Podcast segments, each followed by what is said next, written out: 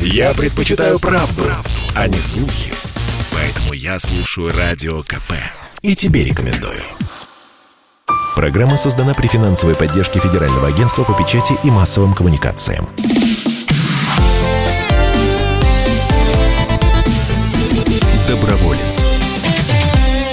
Здравствуйте, друзья. Радио «Комсомольская правда». Антон Челышев у микрофона. Постоянно ведущий программы «Доброволец», который вы имеете, я надеюсь, удовольствие слушать сейчас. Вадим Ковалев э, творит добрые дела за пределами этой студии, поэтому программу сегодня проведу для вас я. Э, и говорить мы сегодня будем о региональных некоммерческих организациях. Здесь надо сказать о том, что у нашей программы появилась цель – осветить деятельность региональных НКО по всей России, от Калининграда до Владивостока. Ведь есть мнение, что в регионах сложнее собрать деньги, а сложнее вовлечь волонтеров. Сегодня мы это утверждение или подтвердим, или развеем. Сектор НКО сейчас один из самых быстрорастущих и активно развивающихся, высококонкурентных.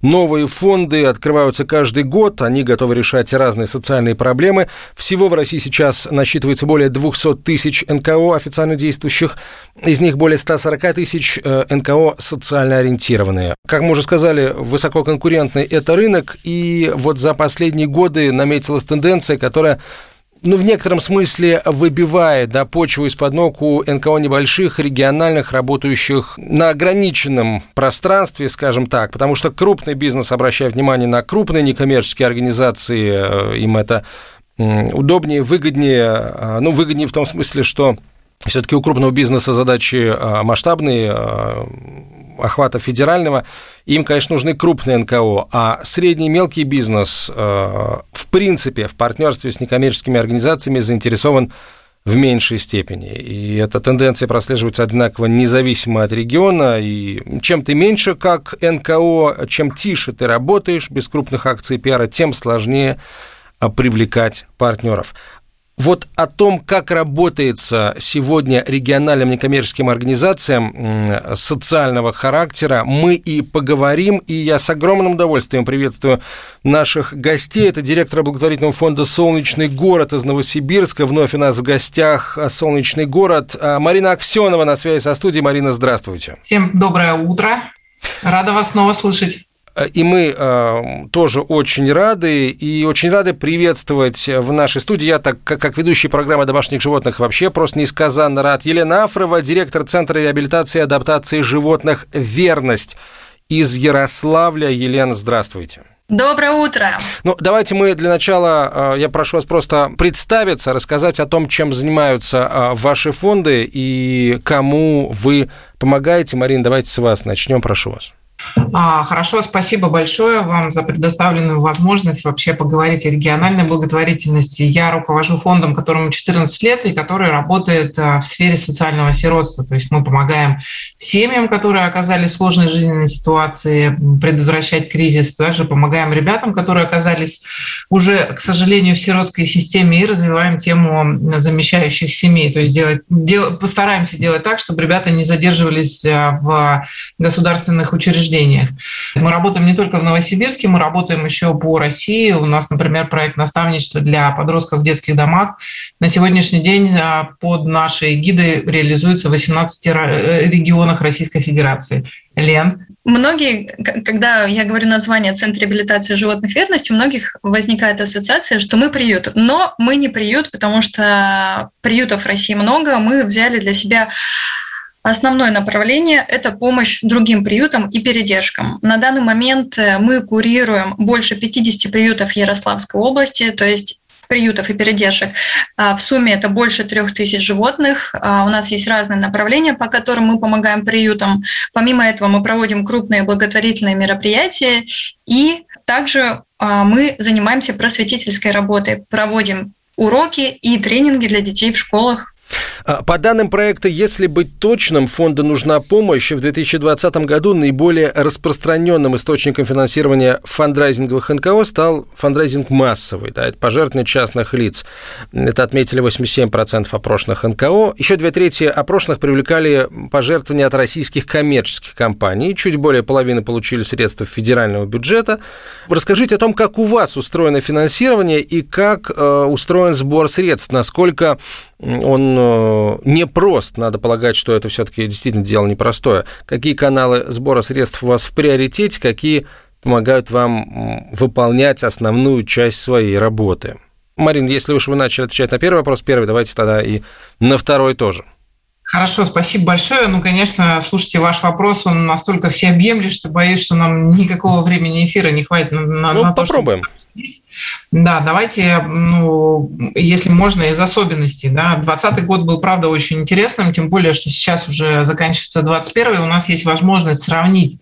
То есть 2020 был такой крайне необычный год да, по сравнению со всеми предыдущими, и мы такие типа, ой, ну, вообще непонятно, как все будет, непонятно, как будет развиваться история с пожертвованием. В, честно говоря, в марте-апреле мы очень сильно испугались, что вообще как бы история частного доната прекратится, потому что все люди оказались в очень такой жесткой турбулентности, неопределенности, а мы с вами прекрасно знаем, когда такая ситуация происходит, люди не ну, как бы не тратить денег, да, потому что как бы сами не, не понимают, что с ними дальше будет происходить. Но там произошло большое чудо на самом деле, потому что мы в апреле каждого года проводим акцию эта акция называется «День заботы за день работы». Она посвящена ну, а, такой аккумуляции помощи ну, проектам, связанным с детьми-сиротами, и это такая всероссийская, всероссийский формат акции.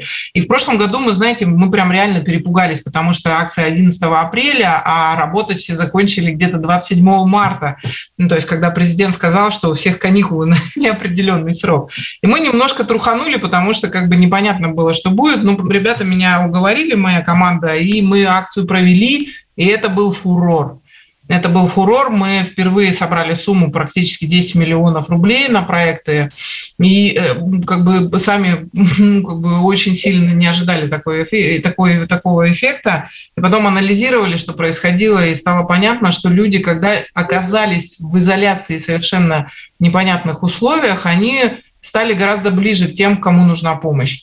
И это было потрясающе. И действительно, в прошлом году вот существенно вырос объем я бы не сказала объем пожертвований, ну хотя в общей массе это так и произошло, там тоже очень интересные тенденции наметились. Увеличилось количество людей, которые включились в благотворительную помощь, но сократилась сумма ну, то есть средний так называемый чек или среднее пожертвование уменьшилось. Вот. Этот год непростой Это, знаете, тоже... Второй уже непростой год, получается, у нас подряд. А да, до этого было еще лет 25 таких не знаете, самых я вот хочу сказать, что для нас как раз мы начинаем видеть как раз последствия того, что, что мы прогнозировали в 2020 году честно говоря. А вот в этом году мне, наверное, даже более страшно. Если бы апрель прошлого года меня воодушевило, и мы такие эхе, и продержались до конца года, и это был еще интересный год с той точки зрения, что инфраструктурные фонды поддержало большое количество крупных фондов. Э, это и фонд Потанина, и Абсолют фонд, и фонд президентских грантов, там еще ряд а, организаций, Тимченко фонд. И они вот помогли, то есть они тоже как бы подумали о том, что НКО в регионе регионах будет очень сложно выстоять в нелегкую годину, и очень большие гранты были предоставлены. Вот. И у нас, по большому счету, бюджет прошлого года – это самый большой бюджет, который мы освоили за, за 14 лет работы. Но в этом году, боюсь, ситуация будет несколько иной, к сожалению моему. То есть, э, вот для того, чтобы уже мы могли к Елене перейти, давайте резюмируем. В этом году и э, крупные да. пожертвователи сократили объемы, насколько да. я понимаю, и частный донор тоже сократился. Да, ну, то есть такое ощущение, что, знаете, мы вышли уже из пандемии, хотя, на мой взгляд, как бы последствия только в этом году начинают проявляться ярко, и эм, как бы как-то почему-то считается, что все уже, с одной стороны, закончилось, а, на мой взгляд, ситуация для некоммерческого сектора только начнет усложняться усложняться. Спасибо большое, Лен. Теперь то же самое, наверное, от вас хотели услышать. Э, как привлекаете средства? И такой следующий вопрос э, прицепом, с чем столкнулись в прошлом и в этом годах? несколько лет подряд мы работали и жили в основном за счет гранта, фонда президентских грантов. И как раз с реальностью мы с такой суровой реальностью мы столкнулись как раз в первую волну пандемии, а, когда мы понимали, что нам не хватает э, пожертвований, которые приходят через наш сайт, и мы начали менять полностью свою систему, до сих пор ее меняем, начали менять сайт, э, э, брендинг и так далее, и начали заявляться на благотворительные платформы. И сейчас мы живем за счет. А, у нас есть один канал, это мы работаем по гранту, это наше просветительское направление. А, благотворительные платформы, такие как «Нужна помощь», «Добромейл», Сбер, Сбер все вместе, Туба, а, нам помогают реализовывать наши основные проекты, потому что пока наш канал массового фандрайзинга очень находится в таком зачаточном состоянии. А, конечно, мы сейчас прилагаем массу усилий, мы проходим а, очень большое обучение у фонда «Нужна помощь», а, учимся как раз взаимодействовать с частными донорами, выстраивать с ними коммуникацию правильно, потому что до этого мы, а, знаете, как э, можно так сказать, что мы реализовывали гранты и не смотрели на действительность. А когда гранты закончились, а, мы начали смотреть, что же происходит у нас э, в а, организации, что происходит, какие изменения вообще есть э, в области зоозащиты. И у нас, конечно, и направление изменилось. И вот благодаря этому глубокому анализу очень многие моменты мы, так скажем, наладили и улучшили. Вот давайте здесь паузу сделаем. Есть сразу несколько дополнительных вопросов у меня к вам вам, Лен, но я, с вашего позволения, задам их после короткой рекламы. Друзья, оставайтесь с нами. Бесконечно можно слушать три вещи. Похвалу начальства, шум дождя и радио КП. Я слушаю радио КП и тебе рекомендую.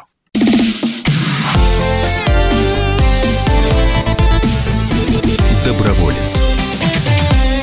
Продолжаем разговор о том, как живется некоммерческому сектору в регионах. Сегодня у нас в гостях директор благотворительного фонда «Солнечный город» из Новосибирска Марина Аксенова, директор Центра реабилитации и адаптации животных «Верность» из Ярославля Елена Афрова. А, Лен, вот а, вы сказали, что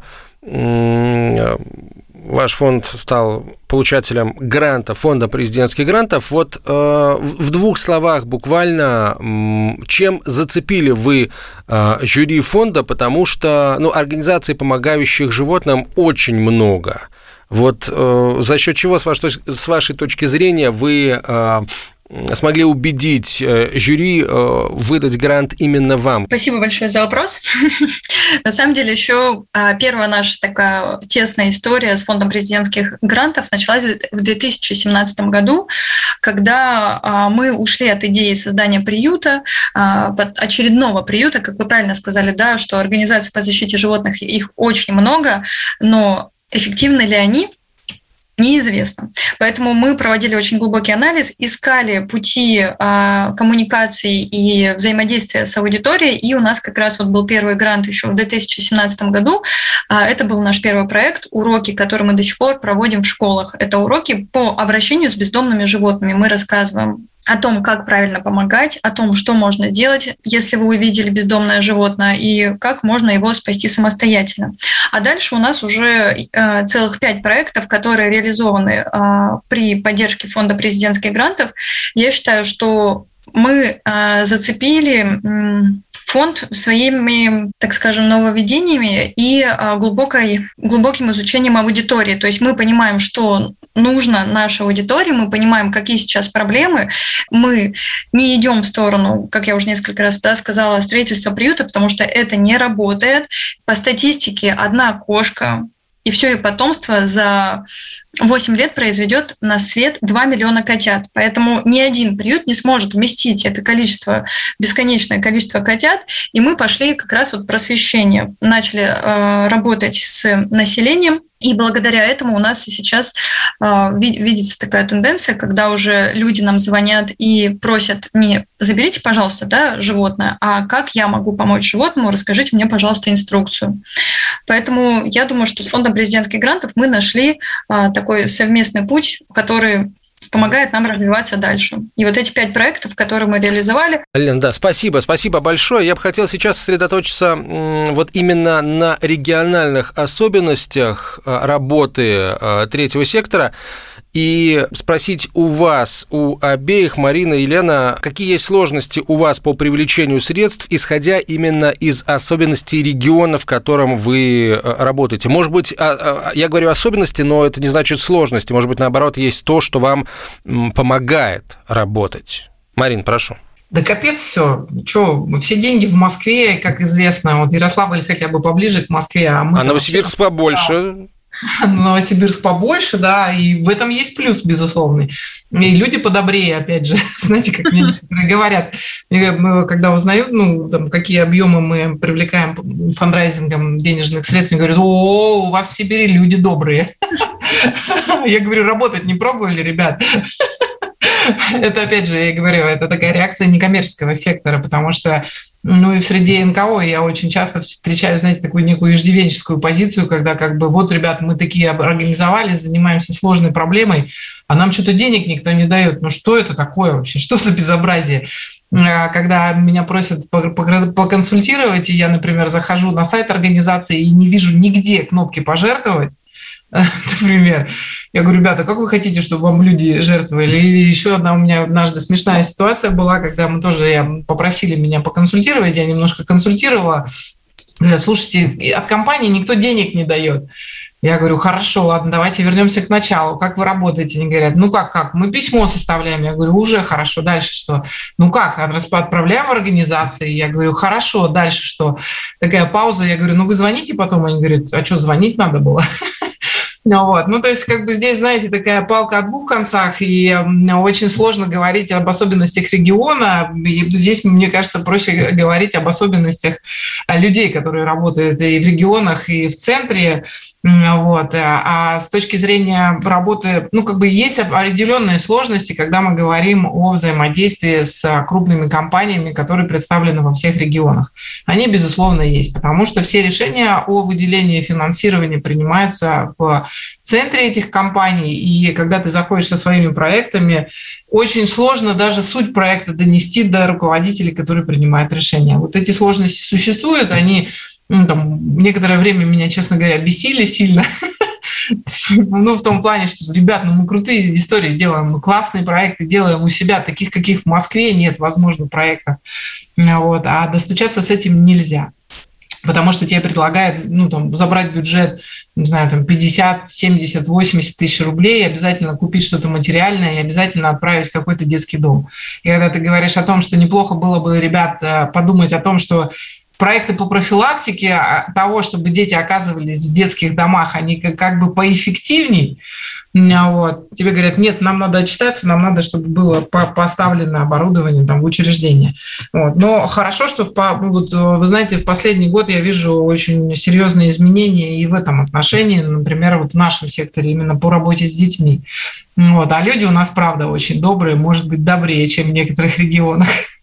Ну, как ни крути, от фразы «помогите, люди добрые, нам никуда не деться», мы в первую очередь, когда просим о помощи, обращаемся к добрым людям, и люди, возможно, и помогают, потому что они хотят быть в собственных глазах или в глазах окружающих добрыми людьми. Ну, это так, мысли вслух. Э, Лена, а у вас какие особенности работы в регионе имеют место? Я согласна с Мариной на все сто. Мне кажется, здесь а, многое зависит от организации, от того, как она выстраивает отношения и коммуникацию, а, как она себя презентует.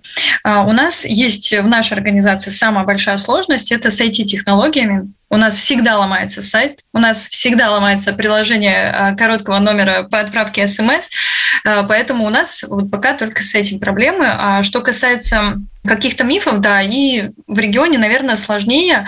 В регионе все теснее нас знают, да, мы всегда на виду, нас э, все зоозащитные организации имеют определенную аудиторию и определенный, э, так скажем, и статус, и э, репутацию, поэтому очень сложно делать другие проекты и отделяться от того, что у тебя еще вокруг 50 зоозащитных организаций, которые до сих пор собирают деньги на личные карты, ходят с боксами по улицам, что категорически запрещено, периодически ходят с грустными собаками и просят денег. Поэтому здесь очень многое зависит от того, как работает сама некоммерческая организация. В чем вот я с Мариной согласна. В связи с этим два как бы, момента, э, на которых хотелось бы остановиться поподробнее. Вот, Марина, учитывая то, что вы сказали, ну, собственно, да, и вы, Лена, подтверждаете, э, есть очень большая проблема э, с профессионализмом людей, которые, с подготовкой людей, которые работают в НКО, и в связи с этим вопрос, насколько велика проблема с профессиональными кадрами, с теми же фандрайзерами, например, и Эм, вопрос номер два. А может быть, э, стоит внести определенные изменения в законодательство и разрешать организовывать э, некоммерческую, некоммерческие организации только в том случае, если будет ну, доказан профессиональный статус людей, учреждающих эту организацию, да, и работающих там, иначе вот мы, к сожалению, из, из этой-то ямы не выберемся.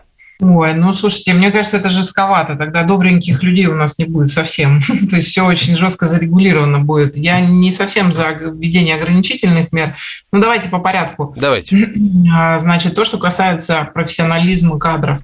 А, я считаю, что рынок НКО у нас до сих пор не профессионален, но он движется туда. И государство очень здорово поддерживает историю с а, профессионализацией сектора. И то, что НКО появляются, и то, что к нам приходят новые молодые специалисты, которые говорят мне, Марин, мы хотим работать у вас. Вот я говорю, почему как бы не в другом месте, не в бизнесе, не где-то выпускники, когда приходят. Я говорю, почему у нас? Они говорят, ну, слушайте, потому что вы такой э, не бизнес, а, который несет такую социальную ответственность, нагрузку. Мы хотим в таком работать а не в бизнесе, и не про зарабатывание денег, ну, я имею в виду с точки зрения приоритизации. Вот. И это уже хорошая тенденция в плане того, что со временем, мне кажется, мы дойдем до того уровня, когда люди будут рассматривать работу в некоммерческом секторе. Не вот это вот, э, знаете, обсуждаемое, что людям нельзя, не надо зарплату платить, потому что они добренькими делами занимаются, а профессиональную работу в некоммерческом секторе, в социальных проектах, когда она будет рассматриваться как альтернатива любой другой работе. Вот тогда я думаю, проблем с профессиональными кадрами в этом секторе не будет. Ну, вот. А до сих пор люди очень боятся же к нам приходить. То есть я вот не знаю, как у Лены, она поделится своей, эм, своей практикой, но даже у нас с точки зрения нашей ну, там, 14-летней уже истории и такой неплохой репутации, мне иногда приходится уговаривать людей к нам прийти, потому что они говорят, о нет, ребят, вы загнетесь. Ну, как бы они, может, даже не говорят, они так думают. Ну, вот я говорю, ну, слушайте, может быть, и загнемся, конечно, факторы разные в мире существуют, и никто я не, не готова гарантировать, как бы, что будет происходить.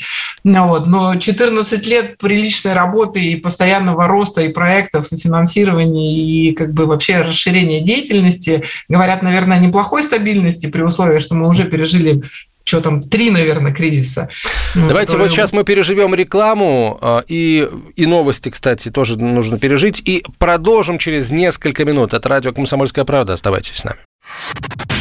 Работа не волк. Отдохни. Послушай «Комсомольскую правду». Я слушаю Радио КП. И тебе рекомендую.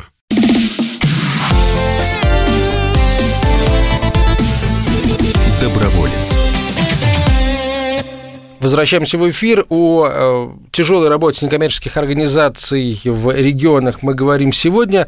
А в студии, на связи со студией директора благотворительного фонда «Солнечный город» из Новосибирска Марина Аксенова, директор Центра реабилитации и адаптации животных «Верность» из Ярославля Елена Афрова. Лен, вот вам тот же вопрос, э, на который отвечала Марина в завершении предыдущей части программы. Что вы думаете о... Есть ли у вас, во-первых, проблемы с поиском профессиональных кадров и должны ли существовать определенные требования к некоммерческому сектору для того, чтобы, скажем, по уровню профессионализма а, людей, его учреждающих, там, учреждающих благотворительный фонд или работающих в нем? А, что касается проблемы кадров, а, у нас есть несколько лайфхаков, которые мы используем при работе с нашей командой. У нас э, совсем недавно мы столкнулись с тем, что нам не хватает профессионализма в некоторых э, моментах, в некоторых направлениях. Нам пришлось привлекать наших хороших друзей из Москвы. Это D-Group Social, организаторы душевного базара, самой крупной благотворительной ярмарки. И они приезжали в Ярославль, проводили с нами очень большую сессию, что нам помогло в дальнейшем выстроить по-другому работу. А что касается э, привлечения специалистов в сфере зоозащиты, у нас есть определенный пул э, волонтеров и специалистов, с которыми мы работаем, но зачастую, конечно, нам приходится обращаться в Москву. Также, когда нам нужны IT-волонтеры или у нас есть небольшие задачи, мы обращаемся на платформы, на которых можно найти волонтеров. Это IT-волонтер или прочерити. Там тоже у нас очень успешно решаются задачи. Что касается про развитие сектора я с Мариной тоже здесь на 100% согласна. Он у нас сейчас бурно развивается в Ярославле. А, очень здорово, что многие некоммерческие организации переходят на другой уровень. И по поводу того, что стоит ли внедрять какие-то законы, урегулирующие профессионализм тех людей, которые работают в некоммерческой сфере, я думаю, что Здесь сложный вопрос. Мы видим, да, если брать зоозащиту, что есть эм, много фондов, которые работают по стандартной схеме, но есть такая еще составляющая, когда человек не готов просто работать по другой схеме. Допустим, мы спустя пять лет нашей работы пришли к тому, что а, когда одна дверь закрыта, да, допустим, вот у нас не получается развивать Инстаграм, мы пошли в ТикТок. А если мы сейчас нашим зоозащитникам скажем, ребят, ну не, не, ну не получается у вас Инстаграм вести, да, не прибавляйте подписчиков, не собираете вы там пожертвования, переходите в другую социальную сеть, обучайтесь и меняйтесь. Они покрутят у виска или просто скажут, Лен, нам не до этого.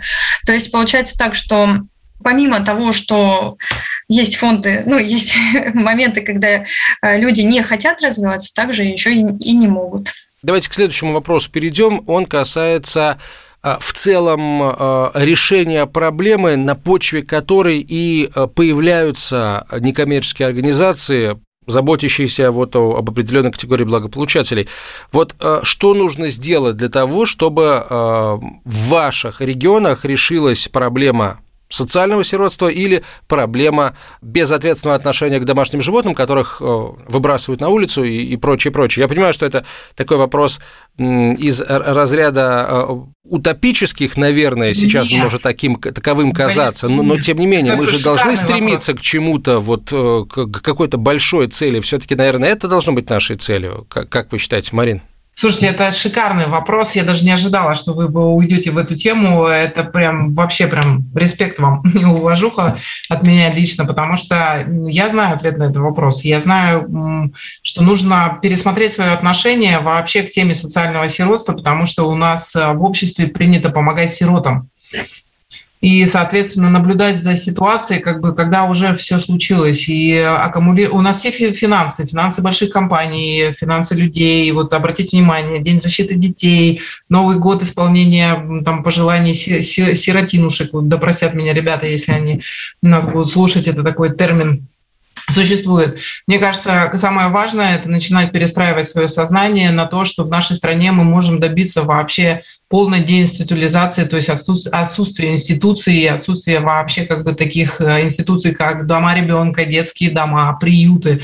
Потому что если мы с вами будем аккумулировать ресурсы э, социальных служб, э, там, всех государственных учреждений и благотворительных организаций, работающих в этой теме, а также крупных, мелких, средних компаний и людей на то, чтобы предотвращать попадание детей, то есть помогать семьям, которые находятся еще, кто-то еще только на грани кризиса, а кто-то уже в глубоком кризисе. Помогать семьям избегать этих ситуаций, помогать семьям не расставаться со своими детьми, а, а также развивать институты, связанные с профессиональным приемным родительством. Мы сможем даже с вами дожить до ситуации, когда не станет такой проблемы, как социальное сиротство, по крайней мере, в том масштабе, в котором он есть. Марин, спасибо большое э, за ответ. Лен, я хотел бы ответ на этот же вопрос и от вас услышать, э, потому что тема ответственного обращения с животными она всегда на, на слуху, что называется, есть очень, мощные, э, очень мощная часть аудитории, э, которые причисляют себя к любителям животных, к зоозащитникам. Вот э, с вашей точки зрения, что необходимо сделать для того, чтобы бездомных животных, искалеченных животных в России было меньше, а в идеале не было вообще? Это наш любимый вопрос. В нашей стратегии на 25 лет есть э, ответ на этот вопрос. Я скажу коротко. В первую очередь мы должны, могу немножечко параллель с Мариной провести, изменить свое отношение к проблеме, потому что мы очень часто говорим, что проблема с бездомными животными. По факту бездомных животных на улицах 1, 2, 3 и все. Все остальные животные – это бывшие домашние животные. Это тех, кого выгнали на улице, у кого они стали не нужны, у кого появилась аллергия. Животные попадают на улицу, что они начинают делать? Размножаться. Поэтому, первое, мы должны понять, что бороться с этой проблемой нужно не с бездомными животными, которых сейчас там э, приезжают специальные бригады, ловцы, забирают животных с улиц, а потом на это место приходят новые, потому что в этот момент, да, там кто-то отправил своего питомца на самовыгул, этот э, питомец потерялся. Поэтому, первое, мы должны понять, что проблема здесь глобальная, она серьезная. И здесь надо объединиться и, первое, понять, что только мы можем сами остановить это. Это значит, что если у меня есть питомец, я не должен его отпускать на самовыгул. Второе, я должен его стерилизовать, чтобы дальше не было вот этого бесконечного потомства. А для этого должны быть созданы условия. Вот как раз мы в регионе развиваем условия для льготной стерилизации, где любой желающий может льготно стерилизовать своего питомца. Потому что когда у бабушки 40 животных на попечении, и стерилизация одной кошки стоит 3000, ну не пойдет она стерилизовать свое животное. Дальше. Третье – это нужно заниматься просветительской работой. А таких а, очень хочется, чтобы такие организации появлялись. У нас в, реги- в регионе мы единственные занимаемся просвещением и работаем с аудиторией. Друг, нет других. Есть 50 приютов, есть 3000 животных в этих приютах, но те, кто занимается просвещением, нет. Значит, хочется, первое, чтобы животных начали считать, им ставили чипы, и мы понимали, какое количество животных у нас находится вообще у людей, потому что сейчас статистики, статистики нет. Второе, чтобы была доступная льготная стерилизация. И третье, чтобы просвещением занимались как можно больше фондов, чтобы каждый понимал, как можно помогать бездомным животным, как можно помогать вообще животным, как сделать так, чтобы этих животных не было на улице. То есть э, давайте зафиксируем. Марин, э, в вашем случае системно решить проблему или сделать, далеко продвинуться в э, решении этой проблемы можно в том случае, если направить всю помощь семьям, семьям, которые еще не успели распасться и могут и в принципе не, не распадаться, если им вовремя помогут. Это первое. И, соответственно, а, а не на, на тех детей, которые уже оказались сиротами. Э, естественно, сиротам помогать нужно тоже, но мы поняли, о чем вы сказали, нужно сменить акценты немножко. А, Елена, в вашем случае помощь должна быть, получается, не помощь, а просвещение должно быть направлено не на животных, соответственно, а на людей, возможно, тех, которые еще даже не взяли животных для того, чтобы они а, осознанно приняли это решение, а, взвесив все за и против и понимая всю ту меру ответственности, которую они на себя берут, когда заводят животное. Но можно еще, вот так как у нас сегодня есть возможность выйти в эфир федеральный и а, как бы поговорить о таких очень важных вещах, чего бы вот мне хотелось как руководителю регионального НКО, мне бы хотелось, чтобы была возможность еще все-таки вот почаще выступать в таких эфирах и вообще получать поддержку федеральных средств массовой информации, потому что до сих пор, ну, я не знаю, к сожалению или к счастью, так просто сложилось, что федеральные СМИ являются очень сильным источником вообще как формирования э, мнения или общественного суждения по той или иной проблематике, так и, соответственно, вообще очень э, мощным инструментом влияния. У нас 30 секунд до конца этой части эфира. Марин, как можно оказать помощь э, вашему фонду? А, набрать детский фонд «Солнечный город» и, соответственно, а, посмотреть про нас все и сделать пожертвование. Я буду вам очень признательна. Лена, да. как оказать помощь Центру реабилитации и адаптации животных «Верность»? Пишем в поисковике «Центр реабилитации животных «Верность», переходим на сайт и переводим пожертвования, читаем о нас информацию. Я хотела сказать слова благодарности Ассоциации фандрайзеров и «Комсомольской правде» за организацию сегодняшнего эфира. Это было классно. Спасибо. Да, присоединяюсь к благодарности Марины. Коллеги очень рады были стать частью такого эфира. В этом году мы получили двух золотых котов от Ассоциации фандрайзеров. Комсомольская правда, вам огромное спасибо за такое доверие. Спасибо вам, Елена Афрова, директор Центра реабилитации и адаптации животных «Верность» Ярославль, Марина Аксенова, директор благотворительного фонда «Солнечный город» Новосибирск. До встречи через неделю. Доброволец.